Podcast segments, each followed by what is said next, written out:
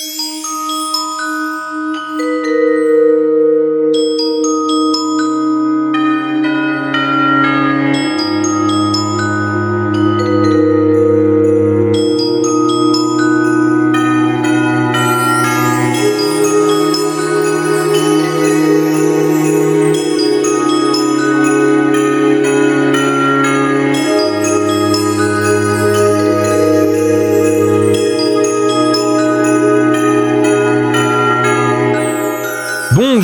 tous et à toutes et bienvenue dans ce nouvel épisode de Jumpscare. Pour changer un peu des maisons hantées et des dragons de Komodo géants, nous avons décidé cette semaine de parler d'un genre qu'on a au final peu évoqué ici, la comédie fantastique, avec La mort vous va si bien, réalisé par le grand Robert Zemeckis qu'on n'a même pas besoin de présenter, en 92. Dans La mort vous va si bien, nous retrouvons une certaine Helen Sharp qui cherche à prendre sa revanche sur Madeleine Ashton, une actrice obsédée par son image et par sa jeunesse, qui lui a volé tous ses petits amis sans même forcer, et qui va jusqu'à séduire son fiancé qu'elle finira par épouser. La rivalité entre les deux femmes les pousse à l'extrême, jusqu'à boire une mystérieuse potion magique, qui rend jeune et immortelle avec toutes les conséquences que ça peut impliquer. Un gros succès au box-office avec 150 millions de recettes dans le monde entier sur un budget de 55 millions, mais un gros échec critique à l'époque. La mort vous va si bien possède non seulement un casting 5 étoiles, Meryl Streep et Bruce Willis pour ne citer que, mais possède aussi aujourd'hui une immense réputation et une très grosse communauté de fans qui louent le côté campy et l'atmosphère du film. Et parmi ces fans, nous avons Mylène de la chaîne YouTube Welcome to Primetime Beach. Oui Salut. Joyeux anniversaire, Mylène. C'est pas maintenant. C'est pas maintenant. Non, c'est pas maintenant. Attention. J'ai spoil, j'ai spoil, j'ai spoil. Deux secondes, deux secondes, deux secondes. Oh le spoiler. Alors, ça- c'est c'est un film, Mylène, que tu as ramené dans le podcast, puisque la semaine dernière, tu fêtais ton anniversaire. Joyeux anniversaire, Mylène. C'est bon, Bon anniversaire, du coup. Je- Et oui, j'ai fêté mes 25 ans. Les, Ah oui les fameux, bien sûr. Ah, t'as 3 ans de plus que moi? Arrête, ça ne marche toujours pas. Ça ne marche toujours pas. Du coup, on t'a laissé choisir euh, un film pour le podcast, ce qui est une réponse en plus à l'épisode dernier où Amélie t'avait euh, lancé une attaque monumentale Mais, en euh, alors moi c'était pas mon hein. anniversaire. Hein. Voilà. C'était pas la Non, non, mais c'est la nouvelle règle. C'était de ta faute, hein, Romain. C'est ta faute, Mathieu. Anti, c'est incroyable. Vous êtes vraiment euh, des commodos. Voilà. Je crois que t'allais dire des connards au début. mais- Ouais, ce, ce serait passé aussi, moi j'aime bien. Nous sommes aussi accompagnés d'Amélie du Festival de cinéma On vous ment, Bonsoir. Dario du podcast Plan Plan, Salut Mathieu de la chaîne YouTube Le Coin du Bis, Salut Lily, chroniqueuse pour le blog du cinéma, Salut et moi-même Romain du bistrot sur Filmo. Alors Mylène, pourquoi la mort vous va si bien Alors, au début, je m'étais dit que j'allais vous trouver un film horrible, vous torturer. euh, voilà, j'allais vraiment sortir un un truc, bon plan, hein. un Mylène movie horrible. Mais finalement, j'ai décidé de prendre un vrai film doudou. Je sais, je dis tout le temps ça, mais là, quand j'étais petite, en fait, euh, mais genre vraiment, j'avais pas 8 ans, je traînais tout le temps deux VHS avec moi. Il y avait Dirty Dancing, parce que voilà, Patrick Swayze, quoi. Et il y avait La mort vous va si bien. Et en fait, à l'époque, je comprenais pas du tout. Ma grand-mère, elle était outrée. Elle me disait, mais qu'est-ce que tu ramènes ça? C'est horrible. C'est vrai que l'affiche, il y a quand même un trou dans un bide et un coup pas trop en forme. Et en fait, ce film, je pense que c'est véritablement le premier film un peu horrifique que j'ai vu. Et à l'époque, je m'en rendais pas du tout compte. Et c'est quand je l'ai vu en étant adulte que je me suis dit, bah attends, c'était quand même chaud patate. Il y a une meuf. Ah, on peut spoiler ou pas? Dans le film à 30 ans, je pense que. Euh, oui, alors on, oui, ça a 30 ans. On va pas spoiler la fin, évidemment. On va pas non plus spoiler le, le climax, mais oui, oui, t'inquiète. Mais ouais, du coup, en le revoyant en tant qu'adulte, je me suis rendu compte que c'était peut-être un peu trash pour une enfant, mais que euh, finalement, ça me représentait bien. C'est camp, c'est fun, c'est complètement burlesque. J'adore le personnage de- d'Hélène, j'adore le personnage de Madeleine. Et puis il y a Bruce Willis que j'aime d'amour. Je suis désolée, il est juste un petit peu au-dessus de Schwarzy. Je suis désolée. Bruce Willis dans mon cœur, voilà. Gratuit comme ça, gratuit. Voilà, c'est et en fait, euh, au-delà du fait que c'est un film euh, qui me rend très nostalgique, euh, que j'ai vu, je sais pas, peut-être je le vois deux fois par an, et ben en fait c'est un film qui est ultra quali. Et vraiment, il est bien filmé, la musique elle est incroyable, c'est une BO que je trouve très très chouette, qui est d'ailleurs euh, sortie il y a pas très très longtemps en vinyle en France. Et en fait, je trouve que c'est un film qui a vraiment plein de sous-textes, et du coup je me suis dit bah ça pourrait être sympa de prendre le temps d'analyser, de pas le voir juste comme mon petit film bonbon, doudou, et de me dire, ok, là, je vais me pencher dessus. Et en fait, le film est encore plus riche que ce que je pensais. Donc, euh, c'est pour ça que je me suis dit, ça pouvait être sympa d'en d'en faire, euh, du coup, un épisode. Donc, euh, voilà. Oui, parce qu'au final, on n'a pas parlé de comédie fantastique depuis euh, Elvira, il me semble. Ouais. Soit, euh, bah, ça fait 7 mois maintenant. Il y a Brain Dead, euh, c'est un peu comique, non? Euh, ouais, mais c'est une comédie horrifique, pas fantastique. Hmm. Ouais. C'est ça, et c'est pas aussi accessible qu'un film comme euh, La mort vous va si bien. Euh, Mylène, elle a très bien dit, tu peux mater ce film quand t'es enfant, c'est un peu trashouille, mais c'est quand même bon enfant. Branded, quand t'es jeune, voilà quoi, ça peut vite te trauma, je, pense. Et puis en, vrai, il est hyper ovni dans la filmo de Zemeckis. Euh, je trouve que c'est un film qui emprunte à plein de genres. Et ce que je trouve intéressant aussi, c'est qu'il sort en 92 dans un, vraiment une période où euh, l'horreur se cherche, où on a plein d'expérimentations.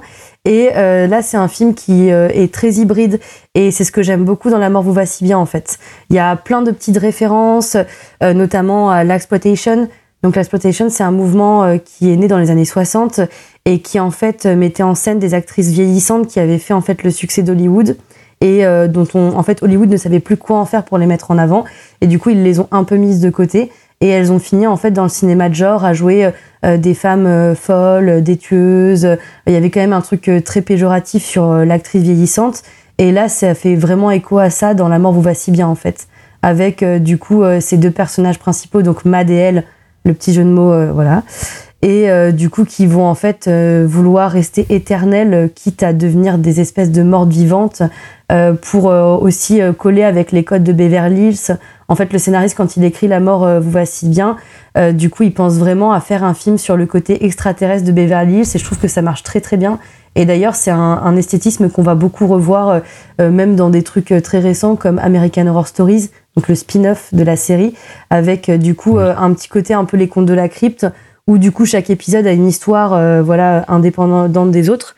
Et, et du coup en fait il y a vraiment l'esthétique de la mort. Vous va si bien qui est repris dans un épisode. Et des fois il y a des petites voilà des petites références aussi dans le monde par exemple du drag. Euh, il y a carrément un, un show drag assez récent avec Peaches qui a été fait et qui s'appelle Drag Me To euh, non Drag Becomes Air euh, que j'ai pas réussi à trouver je suis un peu frustrée parce que j'aurais vraiment voulu voir ça et en vrai, en le revoyant, euh, en se disant que le film est très camp, très, queer, euh, c'est pas difficile d'imaginer effectivement Mad et elle finalement en figure drague parce qu'elles sont tellement exubérantes, elles ont tellement des tenues incroyables. Et puis à partir du moment en fait où elles décèdent, il y a vraiment ce côté-là où elles vont se rafistoler. Moi, je trouve ça assez incroyable parce que du coup, d'habitude, on a vraiment le zombie euh, qui est en putréfaction, qui est un peu dégoulinant, dégueu. euh, sauf par exemple dans des films comme Flic ou Zombie, qui est plus du coup dans les années 80, où du coup on l'aura un peu, mais de manière plus lente et avec moins le côté euh, bouffeur de cerveau. Et là, ce que je trouve cool, c'est carrément elles vont choisir de se faire embaumer pour ne plus bouger et euh, se rafistoler à la peinture. Et ça, je trouve ça mais assez incroyable, quoi. C'est vraiment une autre vision, bah, très Beverly du, du zombie finalement. Très bon film au passage, euh, Flic ou Zombie. Si on peut le conseiller à un moment, c'est là. J'avais un autre point aussi sur lequel je voulais revenir, c'est que euh, le film, au-delà d'être une comédie fantastique qui fonctionne bien, avec un trio d'acteurs qui est assez incroyable, enfin, moi quand j'étais petite, j'étais persuadée que Goldie Hawn était connue du monde entier, parce qu'en fait, toutes mes VHS étaient avec Goldie Hawn. Pour moi, c'était ma Meryl Streep euh, vraiment, et c'est en grandissant que je me suis rendu compte que personne ne la connaissait vraiment. Euh, du moins euh, du grand public en fait, qu'il y avait plein de gens qui la connaissaient pas autant que moi dans les petits films dans lesquels je les avais- je l'avais vue. Et euh, donc euh, c'est vrai que j'aime beaucoup le, trio qu'on voit à l'écran. Et il y a aussi un, point qui est très très fort dans le film, c'est les effets spéciaux euh, qui sont assez incroyables et qui en fait vont mélanger tout ce qui est effets spéciaux en dur en quelque sorte, mais aussi les effets pratiques notamment sur la peau.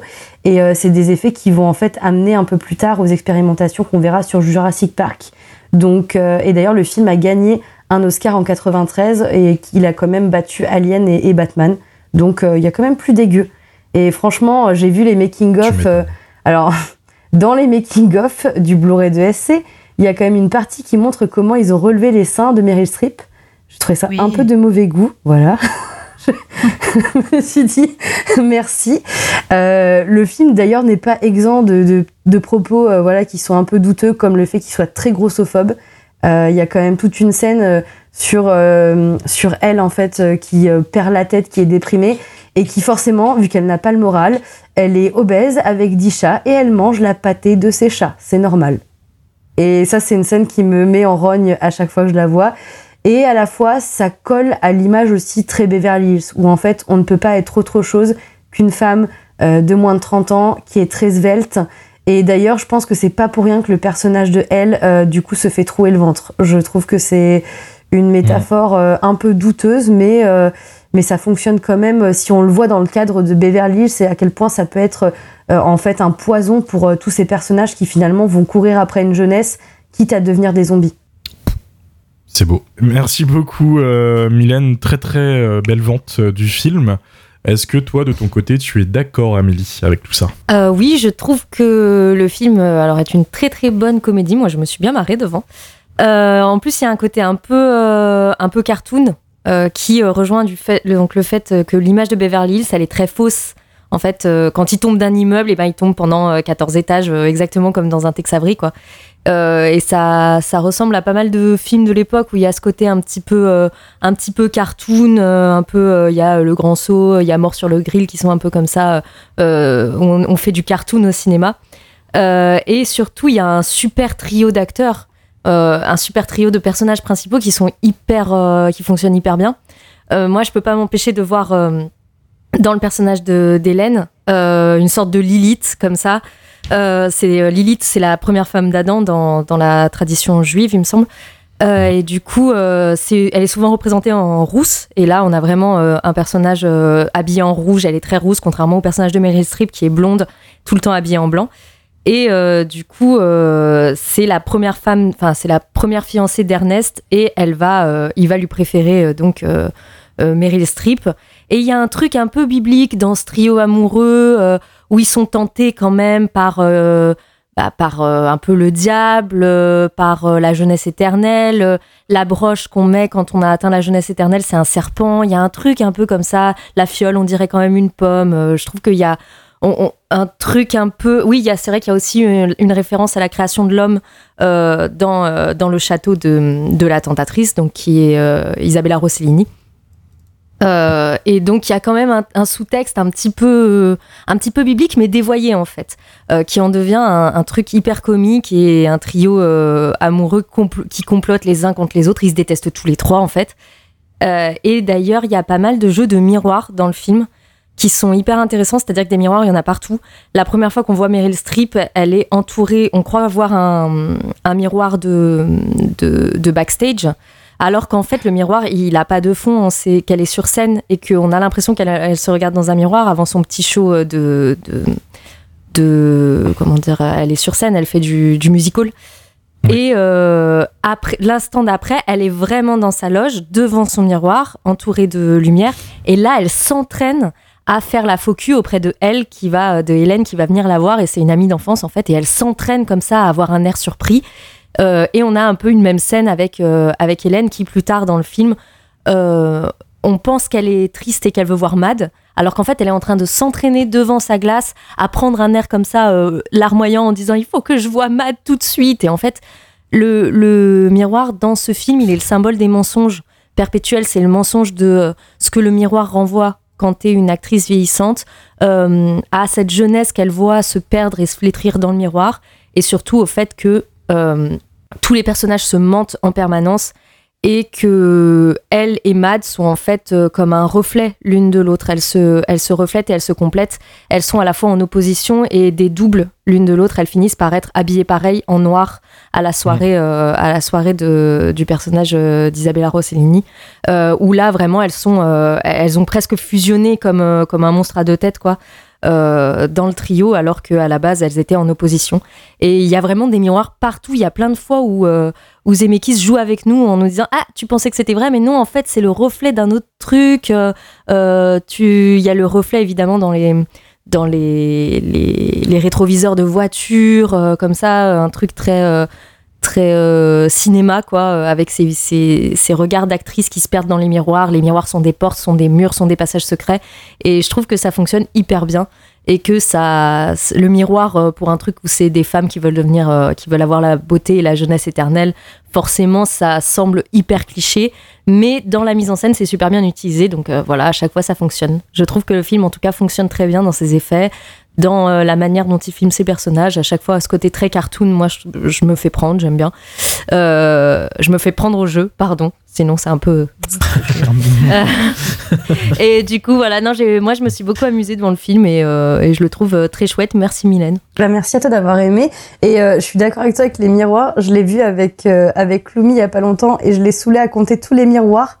Et euh, notamment Oui. le plan euh, dans, euh, chez son euh, le, le chirurgien esthétique, enfin celui qui fait du botox, euh, où justement on se demande s'il n'y a pas quelqu'un qui est en train de se faire embaumer. Parce qu'après, après réflexion, on se demande s'il n'est pas en train de se faire retirer du sang et tout. Oui, oui, oui, il y a un truc comme ça avec. euh, Et puis même ce personnage, il me semble qu'il apparaît dans un mouvement de caméra un peu étrange, euh, où la Oui. caméra, elle tourne autour de Meryl Streep, qui est en conversation avec un personnage, et à un moment, on pense qu'elles sont toutes seules dans la pièce, et à un moment, le mouvement de caméra nous révèle. Le chirurgien esthétique bizarre, euh, comme s'il avait surgi de nulle part, comme s'il était sorti de, de- du néant, quoi, euh, alors qu'il y a un mouvement euh, circulaire de la caméra et qu'on l'avait pas vu avant, ce qui est un peu bizarre. Mais euh, du coup, oui, c'est vrai que son apparition, elle, elle, est- elle fonctionne très bien à ce personnage un peu chelou. D'ailleurs, tous les personnages sont chelous, mais et, et atroces. Ils sont tous chelous et atroces. Tout le film, euh, Zemeckis il se fait plaisir avec sa caméra en fait. Il y a que des plans impossibles, euh, des mouvements dans tous les sens, tout ça. Ah, j'en vois un qui bronche, j'en vois un qui a secoué un peu la tête. On va aller voir ce que ce qu'il pense du film. Le D, Euh, Le D, c'est le S. c'est c'est ça. Non, mais je trouve que ce que tu dis, c'est vrai, mais juste pour la première partie du film, à partir du moment où ça devient un petit peu un, un- la course un peu aux effets, numéri- aux effets numériques et aux effets euh, pratiques, justement, on sent qu'il est plus limité dans la mise en scène de la caméra, je trouve. Oui, il donne en fait, euh, où c'est plus la composition du plan qui est intéressante que euh, potentiellement un mouvement de caméra, je trouve. Ah bah, c'est peut-être parce qu'il y a beaucoup de plans VFX fallait Justement, ouais. prévoir. tu sens qu'il est limité par, euh, par ce qu'il peut réellement faire avec les plans qu'il a envie de faire. C'est ça, ce, ce côté un peu foufou de la caméra, je, je suis d'accord avec toi. Pour le coup, tu le tu l'échanges contre en fait les plans un peu fous où tu peux voir à travers en fait euh, le ventre qui est, qui est troué parce que du coup on, on en a parlé, il y, a un- il y a un ventre qui se fait trouer. En fait, pendant plein de séquences, t'as juste ce trou béant quoi, et tu vois à travers. Et pour un film de 92, C'est c'est fou. super bien fait. Ouais, ouais, ouais, c'est très très propre. Carrément. Et du coup, t'as pensé quoi du film à part ça, Dario? Euh, non, mais moi j'ai vraiment, vraiment kiffé le film. Alors ça vaut pas Komodo, bien sûr. Mais, euh, je me suis posé la question est-ce que, ça- est-ce que je vais le faire à chaque fois? Je sais pas encore. On, on verra plus tard. on verra si ça revient.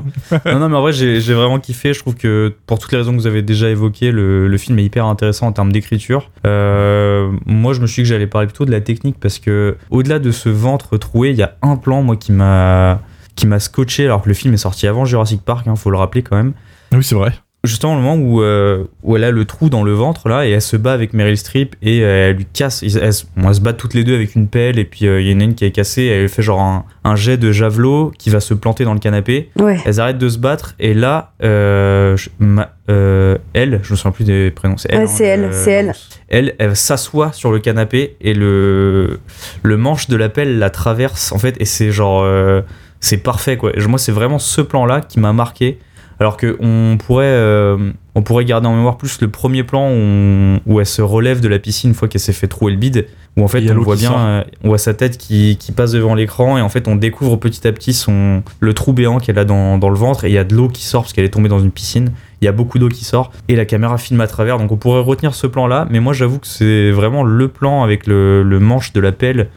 Je me suis dit waouh putain que j'ai du mal à imaginer en fait comment ils ont pu faire ça en 92 quoi Euh, tu, euh, tu soulignais que c'est sorti avant Jurassic Park. Oui, mais euh, c'est déjà ILM, la boîte Ouais. euh, de George Lucas qui fait les. Et c'est grâce à Death. Becomes Her qu'ils vont pouvoir faire les effets de Jurassic Park en fait. Voilà. Évidemment. Donc euh, c'est en germe en fait. Mais c'est non mais c'est juste que euh, que c'est un effet de fou quoi. Mais tout à fait, juste, tout à tu tu la- tu l'attends pas du tout. Autant le l'effet en fait du ventre à travers la caméra tu sens qu'il y a une, une marionnette plus un, espèce de compositing du visage. Autant là euh, vraiment euh, je m'y attendais pas du tout et je trouve que c'est c'est brillant comme comme idée de, de plan. Et justement comme tu l'as souligné c'est ILM et juste avant ils ont fait Terminator 2 et là ils font ce film là et ensuite ils font Jurassic Park Donc bon, les gars, ils sont quand même sur de, de belles, de belles années. On était en Euh, plein dans la, la- ce qu'on appelait la révolution numérique en fait. Ouais. euh, C'était le moment en fait où tout le monde parlait de, de l'image de synthèse et quand il y avait un plan que techniquement on ne comprenait pas, euh, moi je me rappelle qu'en fait à l'époque euh, les, des images de Meryl Streep en, tra- en train de, de s'étirer le, le coup pour se le remettre en place, on le voyait de partout quoi. Et les gens étaient là à dire putain mais c'est ouf et tout comment c'est fait? Ah bah encore une fois c'est ILM quoi. Parce que juste Ouais. avant il y avait eu Terminator 2, encore avant il y avait eu Abyss. gros malades. Euh, plus tard, il y aura Jurassic Park et tout. Donc c'était vraiment euh, le monde entier en fait avait les yeux rivés sur sur ILM. euh, Enfin à cette époque-là quoi. Après, il y a eu Weta plus tard avec le Seigneur des Anneaux, mais c'est vrai que ILM, on- ils sont vraiment, c'est les patrons du game, je trouve, des effets spéciaux. euh, ils, sont, ils sont abattables, je trouve. Euh, et, et Zemeckis, euh, on a tendance à parler beaucoup de James Cameron, mais Zemeckis, c'est aussi euh, un réalisateur euh, qui aime les défis techniques.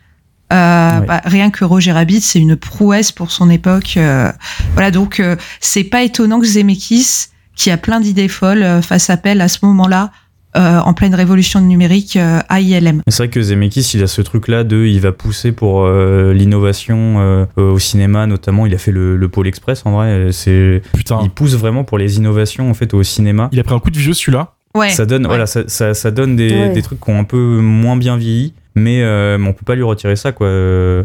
Là, il, ter- il termine sa trilogie euh, Retour vers le futur et il enchaîne avec euh, La mort vous voici bien, que je pense, en vrai, on n'attendait pas tant euh, après, euh, après Retour vers le futur, mais, euh, mais c'est vraiment réussi pour le coup, La mort voici bien. J'ai vraiment, vraiment apprécié le film. Et il a, je trouve qu'il a une qualité, s'il a un petit peu ce côté sale gosse à la Joe Dante, le film, où tu sens que Robert Zemeckis, il a été produit par Spielberg, un peu comme Joe Dante, et là, il commence un peu à flirter avec des trucs, de l'humour un peu noir, des trucs un petit peu plus sang- sanguinolents et sanglants, qui sont peut-être pas forcément Steven Spielberg friendly, je trouve. Donc c'est pour moi, c'est une qualité que le film ressemble un peu à un film de Joe Dante, en restant quand même un film de Zemeckis. Totalement.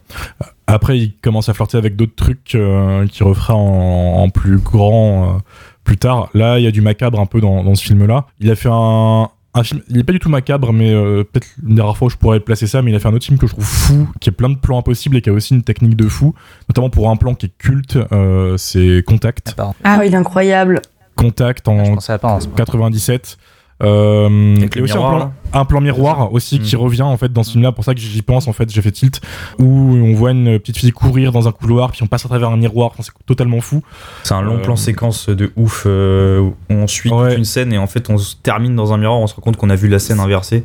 C'est ça le truc, euh, c'est qu'il incroyable. fait avancer les effets spéciaux, mais euh, il fait aussi avancer ce qu'on peut faire avec la caméra. C'est ça Mm. qui est assez fou, hein, petit à petit. Et là, on est en 92 et le mec, il fait déjà des trucs de malade. Alors qu'en fait, 92, on est avant Jurassic Park, on n'est plus à la préhistoire, on est dans cette sorte de, de tremplin où c'est encore un outil qu'on est en train d'apprivoiser et t'en as déjà deux ou trois petits malins qui sont en train de faire des masterclass avec, quoi. Euh, Merci beaucoup, Dario. Content que t'aies aimé un film. Je le dis à chaque fois, mais ça fait plaisir. Euh, Tu dis à chaque fois que j'aime un film, ce qui arrive plus souvent qu'on peut le, qu'on peut le croire. Mais euh, c'est pour ça que je le rappelle, parce que ta réputation euh, n'est pas fondée. Il y a des fake news qui circulent. On y reviendra la semaine prochaine, ça, du coup, dans la, dans la FAQ. De ton côté, le coin du bis, qu'est-ce que tu en as pensé?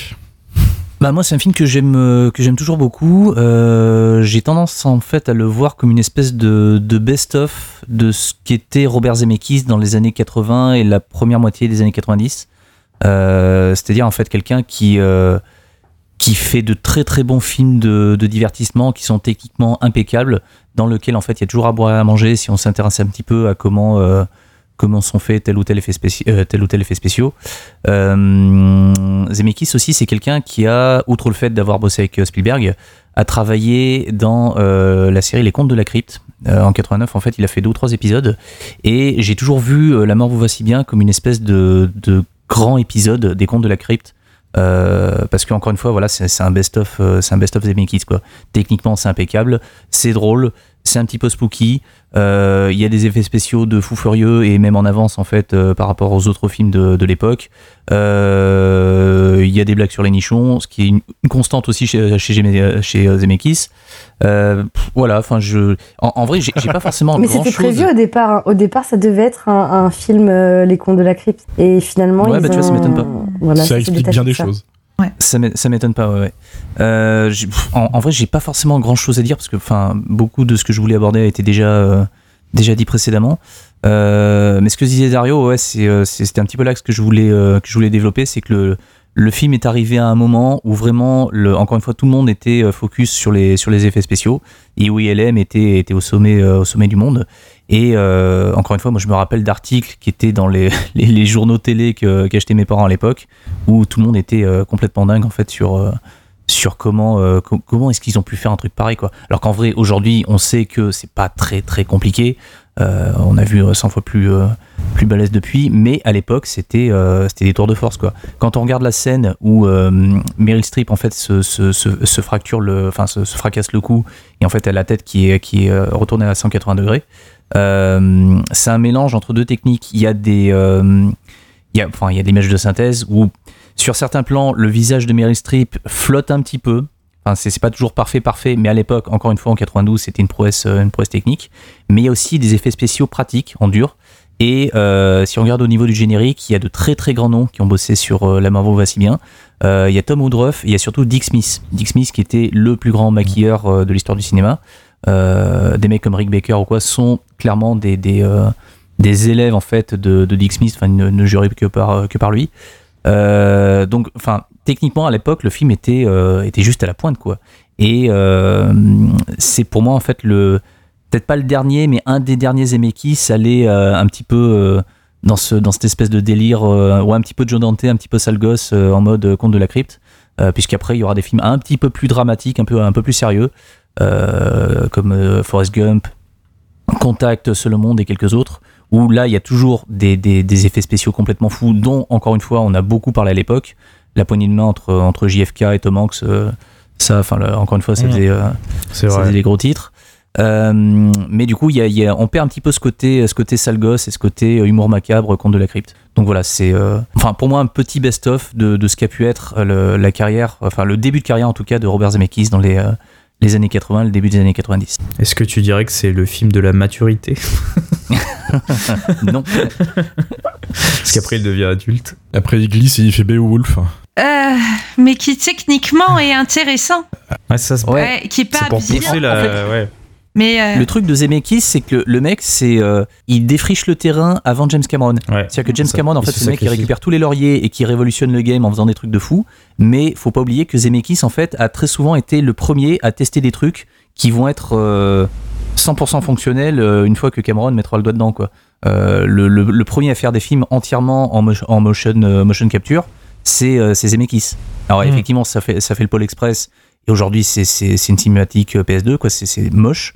Mais euh, on, enfin, on peut lui reconnaître au moins ça, c'est que le mec, en fait, s'est tenu à son truc et a fait trois films en motion capture. Et euh, si c'est clairement pas ses meilleurs, euh, James Cameron, en fait, a récupéré le truc après pour faire Avatar, quoi. Donc Hmm. sans Zemeckis, on n'aurait pas eu, on n'aurait pas eu Avatar. Robert Zemeckis, il se sacrifie. C'est lui qui fait les films euh, qui sont un peu expérimentaux pour que James Cameron Ouais. il puisse dire euh, oui, oui, bah. C'est lui qui se pète la gueule au box-office pour que James Cameron il récupère tous les trucs derrière. quoi. On, caricature un peu, mais bon. Ouais, voilà.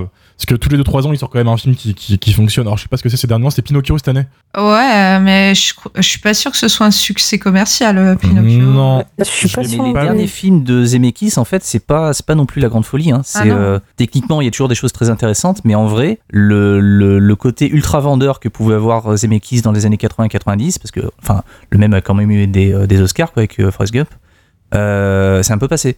C'est un peu passé. Enfin, euh, enfin, tu, tu dis, enfin, je sais pas, t'évoques euh, James Cameron ou Steven Spielberg, un gamin qui a la vingtaine, ouais, il sait qui c'est, Robert, euh, Robert Zemeckis.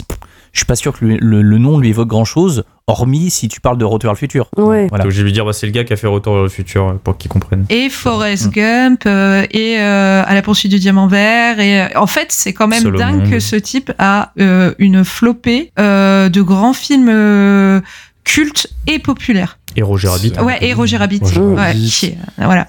Euh, et c'est quand même dingue pour une seule personne et que finalement on n'est pas, on retienne pas tellement son nom, euh, à part euh, peut-être nous qui sommes un peu cinéphiles, quoi. Mais Pourtant, il tente plein de trucs. Hein. Il avait fait un film que j'ai bien aimé qui s'appelle Flight. Je sais pas si vous l'avez vu, ce film. avec des ailes Washington, non? Ah ouais, euh, sur un pilote d'avion euh, qui a réussi à sauver un avion d'un crash. Oui. alors qu'il était euh, sous drogue en fait. Mm. C'est, alors, c'est une histoire vraie. Le film est ce qu'il est, c'est très très américain religieux dans l'âme, tu sais, euh, Mm. comme ils aiment Ouais. ça. Donc ils tentent de trouver d'autres, d'autres publics et, et tout. Mais il y a euh, là aussi un, un plan de malade. euh, ceux qui ont vu le film, très bien duquel je parle. Il y a juste un plan. En fait, tout le crash d'avion, il se fait à l'intérieur de l'avion. Il y a un plan à l'extérieur où t'as juste un mec qui sort dehors et qui voit l'avion voler à l'envers au-dessus de lui plan de malade. Et donc, tu vois, il y a toujours ce talent, des fois, il te lâche toujours une, une petite bombe, même dans ses films les plus calmes, en mode euh, non, je suis toujours là, mais je, voilà, je sais pas ce qui s'est passé, je sais pas pourquoi, en fait, après, bah, du coup, la mort vous va si bien. Il a perdu ce côté un peu fun, tu vois, parce que euh, après, bah, il fait Contact, il fait euh, Beowulf. euh, Parce qu'après, c'est des plus gros budgets, parce que oui, tu vois, il fait Forrest Gump derrière, c'est des plus gros budgets, il y a peut-être moins de liberté. Peut-être qu'il a une reconnaissance après l'Oscar euh, de La mort vous va si bien et Mm. du coup c'est plus le même euh, c'est plus le même level pour lui, tu vois, d'avoir une reconnaissance et d'être euh, d'être crédible. C'est ça, puis peut-être aussi, il a juste envie de changer de registre aussi, hein, ça arrive aussi. euh, le mec qui a très bien pu se dire, il y a ce connard de Cameron qui, qui me vole mes trucs dans mon dos depuis le début, vas-y, je, je me casse, quoi. Je sais pas, je, je déconne à moitié, mais on sait jamais. Ou à l'inverse, peut-être que, je, je sais pas, enfin, euh, haute théorie, il a fait des trucs qui étaient peut-être plus proches de ce que lui en fait avait envie de faire, sans qu'il y ait euh, systématiquement Spielberg qui soit derrière à la prod, quoi. Parce que Retour vers le futur, c'est Spielberg, euh, Roger Rabbit, c'est Spielberg. Oui. Euh, les contes de la crypte, enfin les contes de la crypte. Euh, la mort vous va si bien, c'est une espèce de conte de la crypte déguisé. On est un petit peu proche aussi de ce qu'a pu faire Spielberg. Spielberg a aussi eu une espèce de, de série un petit peu fantastique dans les années 80 qui s'appelait Histoire fantastique justement, qu'on a un petit peu oublié, mais dans lequel il y avait de, de bah, très bonnes choses. Bah il y a eu un Si remake pas hein. je crois même qu'il y avait euh, Zemeckis qui, euh, qui a fait un épisode. Je sais qu'il y a Joe Dante. Zemeckis, je suis plus sûr, faut que je vérifie.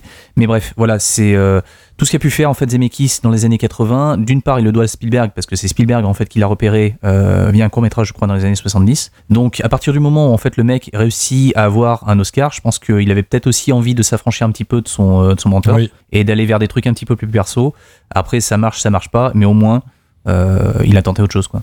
C'est vrai. Et là, visiblement, il a besoin de thunes parce qu'il est revenu chez Disney l'année dernière pour faire un film Disney+. Ouais. Quel dommage. De ton côté, Lily, qu'est-ce que tu en as pensé? Ben, moi, la mort vous va si bien, c'est pas un Zemeckis doudou pour moi, euh, ben, simplement parce que je l'ai pas vu petite. Euh, moi, mon gros, gros doudou ultime de toute ma vie, c'est euh, Qui veut la peau de Roger Rabbit. Voilà, euh, je l'ai vu en boucle. Euh, bref, mais euh, en fait, du coup, la mort vous va si bien, j'ai découvert déjà adulte, donc euh, j'ai pas l'affect que peut avoir Mylène. Mais quand je l'ai revu pour ce podcast, il y a un truc qui m'a sauté aux yeux, qui j'avais jamais percuté. Euh, en fait, euh, je me suis rendu compte que l'un des thèmes euh, récurrents de Zemeckis, c'était le temps. Dans Retour vers le futur, évidemment, c'est évoqué à travers euh, le voyage temporel, mais euh, il y a aussi euh, les multiples périodes de la vie de Forrest Gump euh, qui composent toute une existence humaine. Puis euh, dans Seul au monde, c'est le temps qui n'avance pas et que le personnage perd. Et dans La mort vous va si bien, c'est le temps qui fuit et qu'on voudrait arrêter. Et euh, ça amène une euh, certaine critique des milieux artistiques où euh, les femmes sont considérées comme jetables passé un certain âge, comme l'a dit Mylène. Et la différence euh, de traitement entre hommes et femmes est assez bien retranscrite dans le film, je trouve. Puisque Goldie Hawn et Meryl Streep, elles ont besoin de courir après leur jeunesse pour pouvoir euh, poursuivre leur carrière. Euh, D'ailleurs, euh, elle, pour se relancer, elle doit passer par un régime et un relooking, tandis qu'à l'inverse, on félicite plusieurs fois Bruce Willis pour son talent, alors que lui est vieillissant, mal habillé, alcoolique et bedonnant, et que bon, on finit quand même par nous faire admettre que devenir croque-mort, c'est assez minable en fait. Et d'ailleurs, je trouve ça assez intéressant comme parti pris d'avoir vieilli euh, visiblement les acteurs principaux. C'est euh, assez notable pour l'époque euh, pour l'époque d'avoir un casting qui paraît plus âgé que la norme. Puis euh, on s'en rend plus trop compte aujourd'hui, mais il y a un petit contre-emploi euh, pour les trois acteurs principaux. Euh, Goldie Hawn, elle avait encore une image de starlet sexy à l'époque, euh, et là, elle joue l'intello qui a une carrière littéraire, littéraire, pardon. Ah, pardon, j'ai du mal à parler. Euh, tandis que Meryl Streep, euh, elle était euh, encore vue comme une actrice à grands auteurs avec euh, Voyage au bout de l'enfer euh, ou Kramer contre Kramer. Et là, c'est elle la starlette sexy et superficielle. Puis on a Bruce Willis, euh, bien sûr, qui à ce moment-là a plutôt une image d'acteur d'action. Donc on nous dit quelque chose sur Hollywood aussi, qui euh, enferme ses acteurs dans une certaine image dont ils euh, peinent à sortir. Euh, alors qu'ici, on voit bien qu'on a un casting de monstres euh, qui crèvent l'écran et qui sont parfaits aussi dans le registre de la comédie. Euh, D'ailleurs, Isabella, Isabella Rossellini qui sort de Blue Velvet et Sailor et Lula, elle est tout simplement incroyable dans son Zemeckis, quoi. Euh, puis, euh, ce que je trouve vraiment chouette dans ce film, je vais, je vais pas plus m'étaler que ça, on en a beaucoup parlé, c'est, c'est les effets spéciaux qui ont remarquab- remarquablement bien vieilli. Et malgré le fait que ce soit une comédie, on a plein d'éléments de body horror avec euh, ces corps disloqués qui se dégradent. Et euh, c'est à la fois super drôle et réellement dérangeant. Et ça sert très bien le propos euh, sur la vacuité de courir après sa jeunesse. Mais malgré tout, moi perso, je trouve pas que ça soit le meilleur Zemeckis euh, de cette époque. Je trouve que le tempo comique est pas super au point. Euh, la fin, notamment, elle tombe un peu à plat. Puis il a quelques petits défauts d'écriture. Euh, moi, je comprends pas trop, par exemple, pourquoi Bruce Willis est passé de chirurgien esthétique à croque-mort. Enfin, c'est pas un choix de carrière logique, il s'est passé un truc, quoi. Euh, Euh, je crois que je, je- si je peux intervenir. De ce que j'ai compris, c'est parce qu'il est devenu alcoolique à cause de sa femme et que du coup, il a les mains qui tremblent, il peut plus être chirurgien. Ah, mais tu sais quoi, j'ai pas, pas capté. euh, Parce qu'on le voit plusieurs fois trembler, mais il, il s'est pas dit explicitement, Ouais. mais c'est- comme ça que j'ai interprété. Ouais, ouais, mais si, euh, c'est mais- super, c'est une super bonne piste, je pense, Dario. Mais après, après le fait qu'il soit trop croque-mort, c'est aussi super intéressant parce que ça montre euh, qu'on est obsédé par l'esthétique des corps jusque dans la mort. Et même là, il le prend à contre-pied parce que lui, il utilise des, des trucs de quincaillerie, de la vieille peinture euh, en bombe, mm, mm. aérosol. euh. Donc, Voilà. ouais. Et, du coup, je trouve que c'est un super film popcorn, assez riche, euh, comme euh, Mylène l'a dit, avec euh, plein de niveaux de lecture. Mais perso, euh, je, euh, je kiffe pas autant le ride euh, que devant Retour vers le futur ou Roger Rabbit. Dans Retour vers le futur, c'est dur de faire mieux.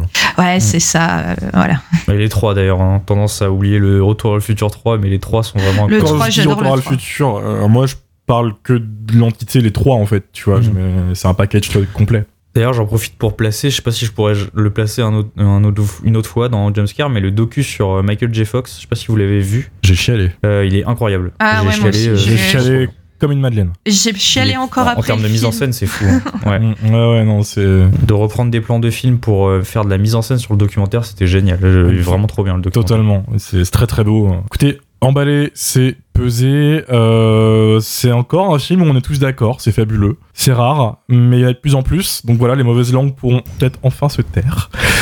Et si, il y a un autre aspect du film que j'aimerais bien Ah bah vas-y. dont on n'a pas parlé avant qu'on passe à l'avis des Mm. auditeurs. On a le temps.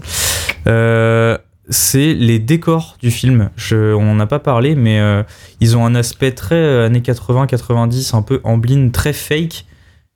Mais du coup, ça, ça va tellement avec le, le propos du film que j'ai trouvé que c'était super en fait. Et notamment, euh, on a parlé un petit peu du côté cartoon quand Amit, euh, tu parlais de, euh, de la chute de, de Bruce Willis qui tombe pendant euh, 14 étages.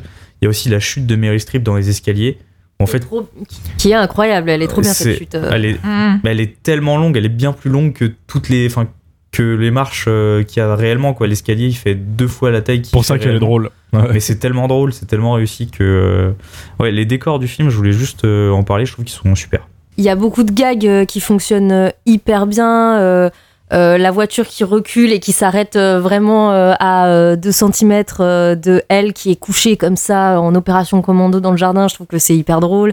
Euh, le fait qu'il dise à sa copine non mais cette meuf elle m'intéresse pas du tout et que le plan d'après c'est leur mariage euh, c'est hyper classique comme truc mais moi ça me fait éclater de rire et je trouve que vraiment euh, ce trio en plus ils sont hyper enfin ils sont ils fonctionnent bien tous les trois quoi ils sont drôles tous les trois y ça punchline à fond. Et, et- et- Et du coup, la, la fois où, euh, excuse-moi, Lily, juste quand il dit genre, euh, non, non, mais elle m'intéresse pas du tout, et hop, on cut sur le, leur mariage. Au début, moi, j'ai cru que c'était euh, une projection du perso euh, et que c'était pas vrai, vraiment vrai, et que quand tu sais, elle est euh, obèse et qu'il y a la police qui veut la sortir de chez elle, je me suis dit, ok, bon là, elle est encore dans son rêve, et puis après, c'est la fin, quoi. Et incroyable d'ailleurs cette scène parce qu'il y a euh, euh, la tension du film dans la télé avec Meryl Streep qu'elle se repasse en boucle parce qu'elle regarde la mort de Meryl Streep en boucle Hmm. Euh, ce qui est un peu marrant d'ailleurs parce que c'est un truc sur la mort et le fait que justement elles vont elles vont pas mourir Ouais. alors que là elle, reg- elle la regarde mourir en boucle Mm, mm. et en même temps il y a la tension des flics qui sont derrière la porte et elle elle, elle ouvre pas jusqu'à regarder Meryl Streep mourir encore et encore et cette scène, elle a un sound design hyper fort et elle fonctionne super Mais bien. parce qu'elle joue trop bien Goldie Hawn. Quand, quand j'étais petite, cette scène, elle me faisait mais tellement peur. Et après aussi, quand elle, quand elle prévoit justement de tuer Mad et tout, elle a un truc dans le regard qui fait que c'est hyper glaçant. Je trouve que elle arrive à maîtriser la folie comme personne. Et euh, la deuxième scène qui est aussi très très flippante, c'est quand euh, Bruce Willis est en train d'appeler Goldie Hawn pour lui dire qu'elle est morte et que en fait tu la vois bouger mais tu comprends pas vraiment ce que c'est. Et en vrai, en tant qu'enfant, quand tu la regardes vraiment que tu es plus jeune et que tu pas les plans, tout ça, euh, je trouve qu'il y a quand même cet aspect spooky entre ça, entre la maison d'Isabella Rossellini qui fait très Casper. Euh, c'est tous ces éléments-là mis bout à bout qui fonctionnent très bien et effectivement euh, qui font que c'est aussi un film que tu peux voir en tant qu'enfant. Bon, tu peux être trauma, mais euh, et tu parlais des punchlines, Romain. Moi, ma punchline préférée, c'est quand elle dit Ernest, je peux voir mon cul, Ernest parce que je le regarde en VF. Et du coup, j'adore cette punchline, voilà. Je voulais euh, revenir sur le décor. Alors, c'est con, la source me revient pas, mais j'avais lu quelque part euh, que tout, il y avait plein d'éléments qui rendent hommage en fait au Hollywood de l'âge d'or. Euh, en fait, bah, les, les, grandes maisons bourgeoises euh, qui rappellent aussi les, les, maisons hantées. Tu parlais de Casper, enfin les, les, maisons en tout cas des films d'horreur, de la Hammer, ce genre de choses. Et et il y a aussi euh, Isabella Rossellini, qui est un habillée en total hommage euh, aux grandes stars euh, d'Hollywood des années 40-60. Enfin, à un moment, elle habillait, on dirait vraiment... Il y a un petit côté Elizabeth Taylor dans, dans Cléopâtre. Oui, puis il y a même juste des refs bien plus obvious. Il y a James Dean, il y a... Ah oui, il y a Marilyn Monroe. Il y a Jim Morrison aussi, non? Je suis pas sûr. je crois que c'est Morrison, C'était vraiment lui, mais mm. il y a un gars avec une, une meuf là où il bah, c'est bon, quand Bruce Willis justement est tombé de 14 étages et qu'il est tombé dans la piscine, il dit bon bah c'est bon t'as fini tes conneries. Et j'ai cru que c'était Jim Morrison mais je suis pas euh... c'est ça c'est ça. Si, moi il me semble que c'est Jim Morrison je pense aussi. Il y a aussi des petits clins d'œil parce que euh, elle elle a pris la potion le 26 octobre 85 donc Zemeckis se fait des petits clins d'œil il fait un clin d'œil à Retour vers le futur. Ah. et par contre là tu parlais qu'il y avait des bugs scénaristiques euh, Lily. Et je trouve qu'il y en a un parce que en fait il y a un côté un peu secte de Beverly Hills où du coup ils ont la potion s'ils sont célèbres ou si en fait ils ont Mm. besoin d'eux bah comme Bruce Willis enfin voilà. Et je vais pas spoiler je m'arrête là. Mais je vois je ne comprends pas pourquoi euh, elle aurait la potion. Comment euh, on aurait pu euh, parce qu'elle a pas écrit son bouquin. Elle est pas célèbre. Est-ce qu'avant, on nous dit pas qu'elle est autrice déjà? Je- ouais mais elle est pas elle est pas autrice renommée tu vois. Euh, c'est à partir de Mm. son bouquin euh, justement sur la jeunesse éternelle euh, qu'elle qu'elle devient vraiment connue. Donc euh, trouve que ça c'est pas très clair quoi Ouais. Après, elle dit, euh, quand, euh, quand le personnage de, de Mad lui demande combien ça t'a coûté, elle répond, elle répond un truc hyper flou du style euh, plus, plus que tu ne peux l'imaginer, mais ça valait le coup. Donc en vrai, comme on sait pas quel est le coût de cette potion euh, pour chacun, ouais on ne sait pas vraiment ce que, ce que Hélène elle a donné en échange. Et c'est peut-être pas de l'argent, c'est peut-être pas un truc en rapport avec euh, la célébrité ou quoi. Et du coup, euh, le, le fait que ce soit flou euh, fait que bah, on peut y croire que qu'elle qu'elle ait pu y accéder. quoi. C'est pas. Enfin, moi en tout cas, ça m'a pas choqué. Oui, parce qu'il n'y a pas que des, que des gens hyper connus dans cette soirée où tous les gens, où tout le monde a, tout le monde a pris la potion. Ouais, mais c'est des gens qui sont nécessaires ou sélectionnés et, et je me suis dit à quel moment elle aurait été sélectionnée, quoi. C'est plus dans ce sens-là. Faudra attendre le spin-off sur Disney+. Et il y a une comédie musicale qui passe à Broadway, là. hein. Il y a pas, dans pas longtemps, il y a une comédie musicale qui va sortir. En vrai, ça, ça, ça, ça le fait. Moi, j'ai trop tu me dis euh, reboot Disney Plus ou spin-off Disney Plus et je et j'ai envie de mourir. Après, euh, je suis le premier à critiquer ça, mais apparemment là, il y a un spin-off de Willy Wonka qui est au cinéma qui est apparemment génial. Comme quoi, Je crois que t'allais dire je suis le premier à critiquer ça, mais je regarde toutes les séries Star Wars. c'est vrai, ça aussi. C'est to- totalement vrai. Après, avec Mylène, on a bien aimé le spin-off de Super Noël. Ah ouais, mais parce que c'est une suite aussi Ouais. des films. C'est une suite des films, alors Oui, c'est plutôt euh, une suite. Ah, ouais. et avec le casting original et C'est tout. ça. Ah oui, donc il y, a- il y a un effort, c'est pas un spin-off euh, sur un Mm. personnage Non, non, c'est une vraie suite directe des trois films. Écoutez, on va recentrer le débat sur l'avis des auditeurs qui ont tous été positifs. Euh, voilà, ça on pourra pas nous accuser d'être des vendus. C'est vraiment général, c'est un bon film visiblement. Mrs. Zombie Unicorn a écrit une pépite.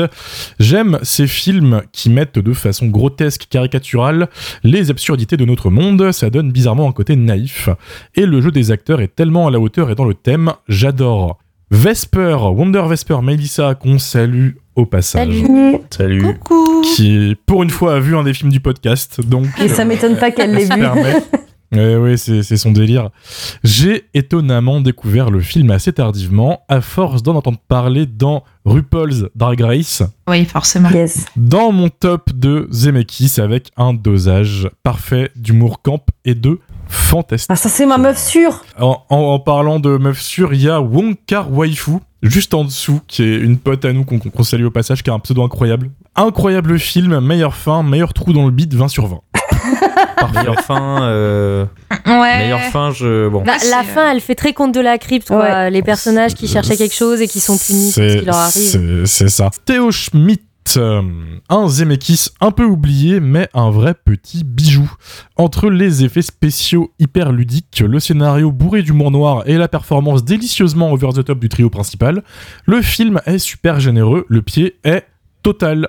On, finira avec euh, Roland de Giled euh, qui nous a juste envoyé vu au cinéma à sa sortie j'en garde le souvenir d'une comédie noire et grinçante avec un petit sous-texte sur la superficialité et la surimportance donnée au physique et j'ai hâte d'être à la semaine des vacances pour le faire découvrir à mon fils et à mes belles-filles ça c'est beau. Super bon film pour enfants. la Oui, passation de ouais. Regardez, après, ils deviendront des petites Mylène. Là. ouais. Regardez, ce que ça fait. Plein de Welcome to Prime C'est Time. Beach partout. Faites voir ce ça. film à vos enfants. elles vont devenir youtube En vrai, j'aurais pas pu le voir en salle parce qu'à cette époque-là, j'avais. Il est sorti le 23 décembre en France. J'avais exactement, je ne sais plus compter. Voilà. J'avais pas beaucoup de jours. c'est bon laisse, euh, laisse le mystère Ouais, voilà, planer, on pas saura pas c'est comme l'âge de Mathieu c'est un mystère 65 Oui, oui, ans. c'est bon, tu aurais- Comme, non, 70 ans, comme Isabella Rossellini dans le film. Il est bien conservé.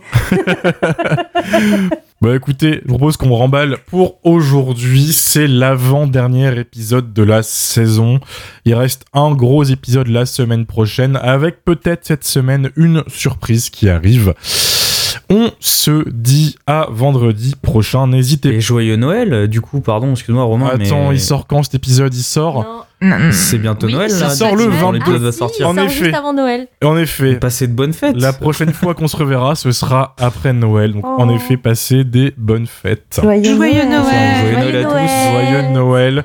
Certains vont nous dire, mais pourquoi c'est qu'on n'a pas fait un film de Noël pour Noël? La réponse, euh, pff, voilà. Non, c'est parce que. C'est c'est le miracle de C'est Noël. parce que. C'est quoi Mais c'est parce que moi j'avais réclamé à corps et à cri Christmas Evil et que vous vouliez pas sou- souffrir.